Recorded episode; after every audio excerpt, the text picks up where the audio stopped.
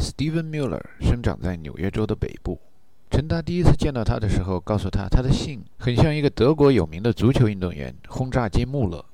他说那是他堂兄，但是他从来没听说过。Steven，昵称为 Steve，是一个号称喜欢他国文化的美国人。年轻时候到新马泰做过外教。新马泰一带的人说英语的时候，喜欢把音节整个的吃掉，再做点竹筒倒豆子一般的干脆化处理，于是 Steve 变成了 Steve。Ste 告诉陈达，他很想了解亚洲的宗教。他在泰国的时候，觉得对佛教非常感兴趣。他说：“你们中国人信的也都是佛教吗？还是你们自己信自己的教，比如像孔子教之类的宗教？”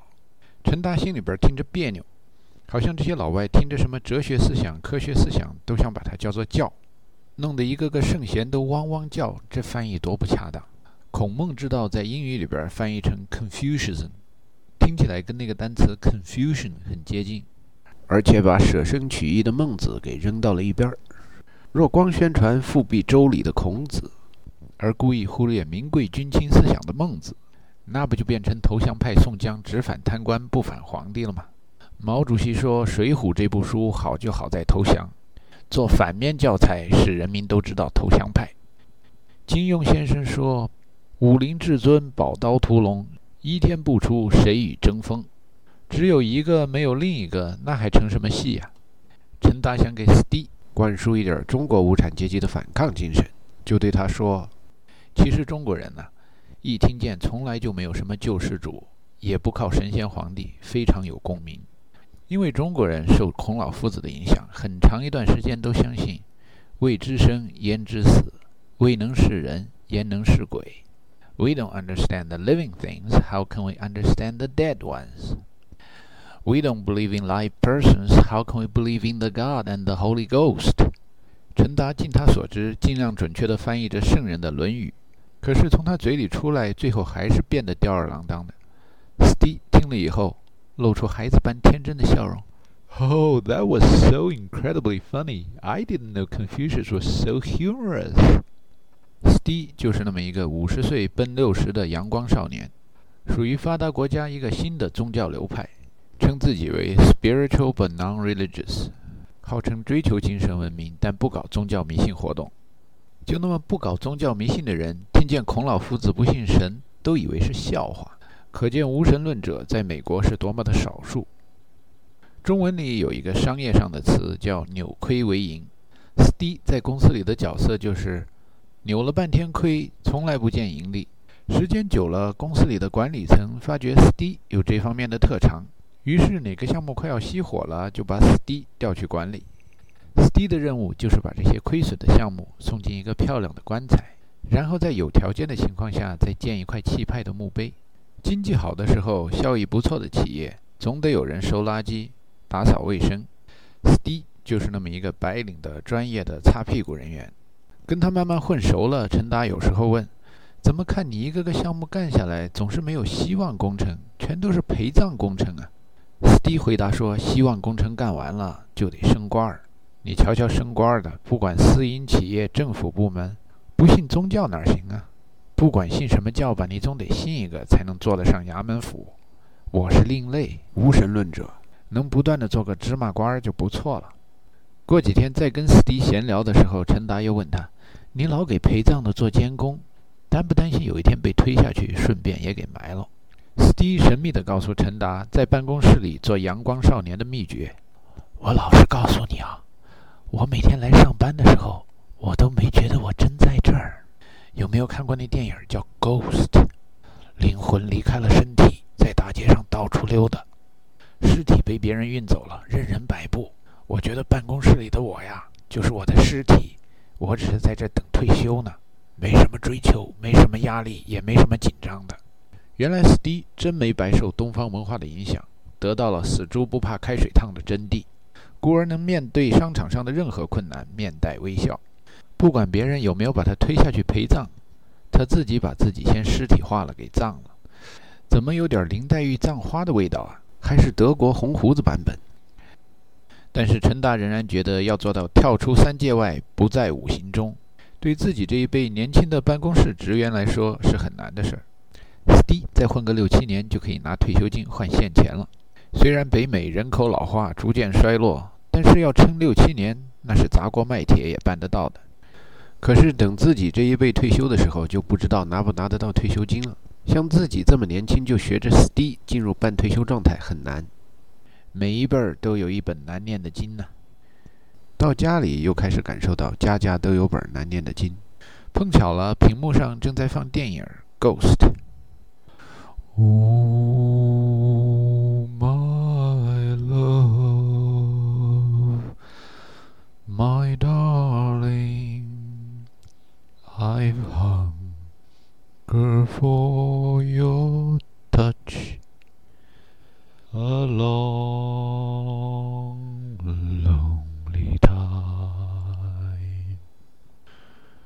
慢悠悠的主题曲里边。鬼魂从人的身体里边一分为二，还拿着一个硬币，实现了人类千万年来的好几个梦想：一飞天，二隐身，三手里边还拿着钱。自从莱特兄弟在美国小鹰号航空母舰因之而得名的地方 Kitty Hawk 飞了那么不到一分钟以后，一百多年中人类的航空航天事业已经完全改头换面了。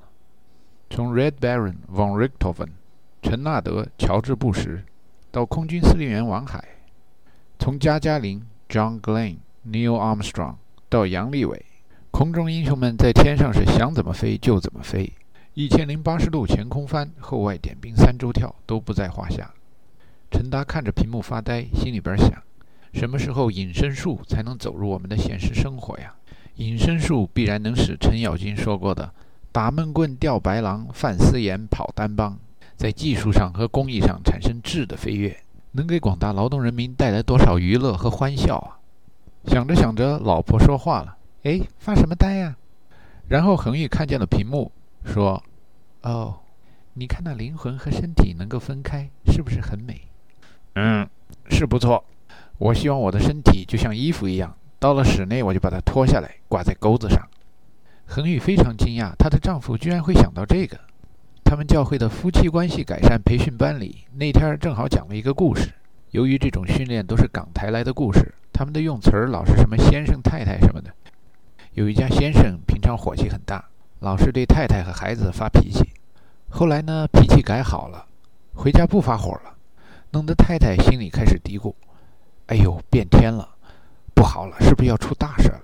于是她去监视一下先生下班以后回家以前都干嘛。发现这位先生每天下班以后回家以前，路过一棵歪脖树，总是在歪脖树底下绕三圈儿，然后把什么东西往树上一挂，再进家门。这位太太觉得很奇怪，最后在逼供的时候叫这位先生解释清楚。这位先生解释说，他平常上班的时候比较烦，比较烦，比较烦，工作中的压力，现实中的辛酸苦辣让他受不了，所以呢，回到家就跟老婆孩子发脾气。最后连他自己都恨他自己，怎么办呢？找棵歪脖树上吊吧。但是呢，又缺乏潇洒的走的勇气。最后发觉每天在这歪脖树下转三圈儿，算是行那么一个把自己的一身臭皮囊吊死在歪脖树上的礼节。嘿，后来脾气就好了，家庭关系就慢慢融洽了。陈达想，哇，这基督教婚姻家庭的训练班就是先进。把灵魂和肉体的分流技术都已经掌握了，可是转念一想，歪脖树下转三圈，什么礼节？这三这个礼好像在哪儿听说过？哎呀，你们基督教抄袭孔老二君子三省，克己复礼呀！人孔老二一派不是讲究个礼吗？行个礼呀，举行个仪式什么的，别脑子里边空空如也，认认真真的体会体会，这样灵魂就会升华。以后我每天下班进车库以前，在我们家那棵歪脖树边上说：“好好学习，天天向上。”离开家上班以前呢，说：“团结紧张，严肃活泼。”不久的将来啊，我也变成一个好老公。恒玉说：“这是什么礼节啊？蛮奇怪的。”陈达说：“这是我们小学一年级的时候行的礼。老师进门上课，起立，好好学习，天天向上。下课。”起立，团结紧张，严肃活泼。这些年来，我追求金钱和物质文明，已经忽略精神文明建设多年了。在中国的孔孟曾、贾几个家族里，家长给孩子起名字的时候，总是叫昭什么什么、献什么什么、庆什么什么、凡什么什么。在莱茵河、多瑙河那附近几户人家里，家长给孩子起名字，经常喜欢叫卡尔什么什么、卡尔什么什么冯克劳塞维茨、卡尔什么什么马克思、卡尔什么什么杨。这卡字辈出了不少影响世界的杰出人物。冯卡尔说：“军队像刀把子，士气像刀锋。握着刀把子可以舞动大刀，但是杀人还是要靠刀锋。”马卡尔倡导革命，倡导无神论，但是在共产主义思想指引下的军队里，总有着政委和教导员，而且红军的战斗力因为政治思想工作抓得紧而提高。杨卡尔一开始对精神分析感兴趣的时候。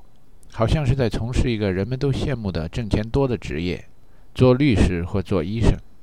但是后来像鲁迅一样，觉得治一个个的病人不过瘾，要治就治一大群人精神上的疾病。后来杨卡尔跟他的师傅和朋友弗洛伊德分道扬镳了，决定去研究人类的智慧和灵魂。灵魂这东西到底是嘛玩意儿？多少钱一斤呢？看得见抓得着吗？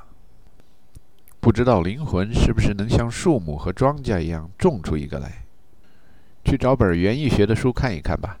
还真有人写书谈这个话题。这本书叫什么？Care of the Soul，中文可以翻译为种植灵魂。在图书馆里随便翻几页，这本书在说什么？休耕的重要性。以农业为主的社会里，人们常发现，连续不断在产作物的田地。如果休耕休耕，产量会更高。成天工作忙碌的人们，如果偶尔休息休息，注意一下对心灵的栽培，种植出一颗灵魂来，对生产力的发展会有促进作用。哎，这本书不错，拿回去看看。还是什么《纽约时报》评选的最佳畅销书？哎，这个《纽约时报》评这种畅销书，一会儿来一个，鱼龙混杂，也不知道是真是假。作者叫托马斯·摩尔，是个真正的天主教神父，也是一个真正的大学教授。嘿，这哥们儿真逗哎，没抄袭别人的内容，把别人的笔名给抄袭过来了。有一托马斯·摩尔写过乌托邦，有一托马斯·摩尔写过夏日里最后的玫瑰，拼法也就差那么一点儿。这位现代的托马斯·摩尔说啥呢？好多 GRE 单词、英文词头，原来都是从希腊神话里来的。GRE 考试里边难记的就是这些跟精神病有关的单词。Narcissus Echo 是从一个自己爱上了自己的故事里边走出来的人物。Narcissism 就是一种不健康的自爱情节。For people who love themselves too much, at least they have this advantage: they won't have too many competitions. 还有更多的分析是关于广为流传的希腊传说，诸如荷马史诗。Telemachus set out. To look for his father Odysseus，然后说西方的文化中有这么一个孩子到处去找父亲的情节，这个好像中国人没有。绝大多数中国人就算不追求四世同堂吧，小时候父亲也总在身边。在《Care of the Soul》这本书里边，用了大段的篇幅描写杨卡尔有的时候不做知识分子，要体验泥水匠的生活。他经常休假去垒一堵墙。据说是为了在手工劳动中种植出灵魂。托马斯·摩尔还有一段有趣的言论是：许多毫无意义的、看似无聊的事儿，只要认认真真的做了，就可以种植出灵魂来。有一个小轻工，成天在工作上不得劲儿，说：“这什么工作呀？这工作太低档了，配不上我。”于是托马斯·摩尔问他：“这配不上你的工作，你都做得那么差？”有一天，你有了配得上你的工作，你能做成什么样呢？同样的概念可以引申到选专业、找工作、交友、学习、孝敬父母、对待配偶、教育孩子，以及生活的许多方面。老和尚念经，小和尚挑水砍柴，是不该说修道士。平凡的事里边能养出灵魂，能养出身心健康，能够导致大彻大悟。所以每个人都应该从我做起，从现在做起，而且不能装模作样，动机不纯。这托马斯·摩尔叫人忘掉自己啊！人生在世上哪能把自己说忘就忘了？不过陈达既然接受了这么一种教导，在托马斯·摩尔那上了一课，虽然说思想没有完全升华，也提高了七八个摄氏度。有时在家里或在工作中，觉得自己可以麻木一点。那单调、那委屈、那愚昧、无知和不公，戳在自己身上，让它透过去好了。自己感觉就像一张透明的报纸，全身都是血小板，一滴血也不流。种植灵魂跟种植别的作物一样，是一个漫长的过程。拔苗助长还不行，很费时间。在种植的过程当中，有一天，陈达听妻子对他说：“以前跟他们挺要好的一对朋友离婚了。”陈达听见了，诧异地说：“啊，杨晨晨和高翔离婚了？他们是九零级的吧？现在已经轮到九零级大批量离婚了。时间过得真快呀。”恒毅说：“你瞧这事儿闹的，你从七九级、八零级、八一级、八二级、八三级，一直在那儿数，天天盼着轮着你离婚。”陈达说：“后来我不是不数了吗？你瞧这后果多严重，一不留神吧，咱们的班车就错过了。”恒玉说：“还来得及啊，有志者事竟成。”但是种植灵魂有一段时间的陈达，已经对搭错车有关的歌曲不再感兴趣了。他说：“不管在国内还是在国外，活到了白骨精这样年纪的人，总是在天上飞来飞去的。咱们都不干地质队员了。”可是还是经常出差，跟地质队员差不多。我开始觉得我们结婚的时候没有婚礼是有姻缘的，那是为了我们到了现在这样年纪能够小别胜新婚。恒玉抱歉地说：“这些年我做的真的很不好。你有没有羡慕别人的老婆拿了 PhD 能挣钱，或者能做生意兴办第二产业？”陈达说：“个人有个人的特长，你也别妄自菲薄了。文革以后，我看那电影《冰山上的来客》。”戈壁滩上的一股清泉，冰山下的一朵雪莲。雷振邦作曲。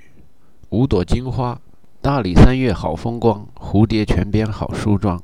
雷振邦作曲。刘三姐，肚子大是老母猪。雷振邦作曲。后来呢，就没有见过这种系统性的到少数民族地方采风的音乐人了。直到后来咱们结婚以后，尤其最近吧，出差回来，老听见你放。什么爱尔兰、苏格兰、凯尔特人的音乐，这些不也都洋少数民族吗？再加上中国的北漂一族，我才觉得，哎，雷振邦又作曲了。按照我们这一代中国的教育制度吧，学艺术的绝大多数没机会学英语，外语学得好的得算学理科的，能到少数民族地方采风的，那又对艺术不感兴趣。你填补了新中国科研人员中的一项空白，接着采风去吧。比写你那个什么 Corpus Christi 地区石油污染调查报告的论文有意义多了。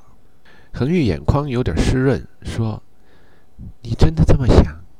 陈达说：“那是啊，你瞧我们洋插队的又是学理科的，要连点少数民族音乐都没有，多少家都在过蹉跎岁月啊！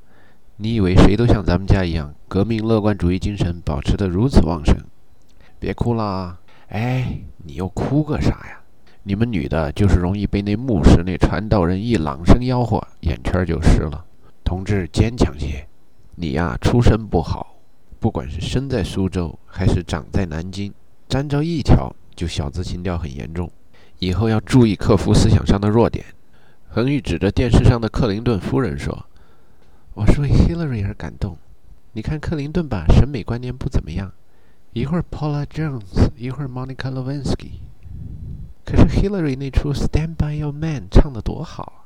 陈达说：“我觉得还是 Blues Brothers 那出《Stand by Your Man》唱的最好。”陈达一边说，一边像中国传统京剧里边周瑜快被诸葛亮气死以前，手那么一抖一抖的，最后指向自己的鼻子：“Stand by Your Man。”什么小资情调，柏拉图？男人肚子里边不舒服，方便就是了。不拉吐，多恶心！在家里的日子总是过得很快，不想离开的时候尤其这样。出差刚回来，怎么就得走了？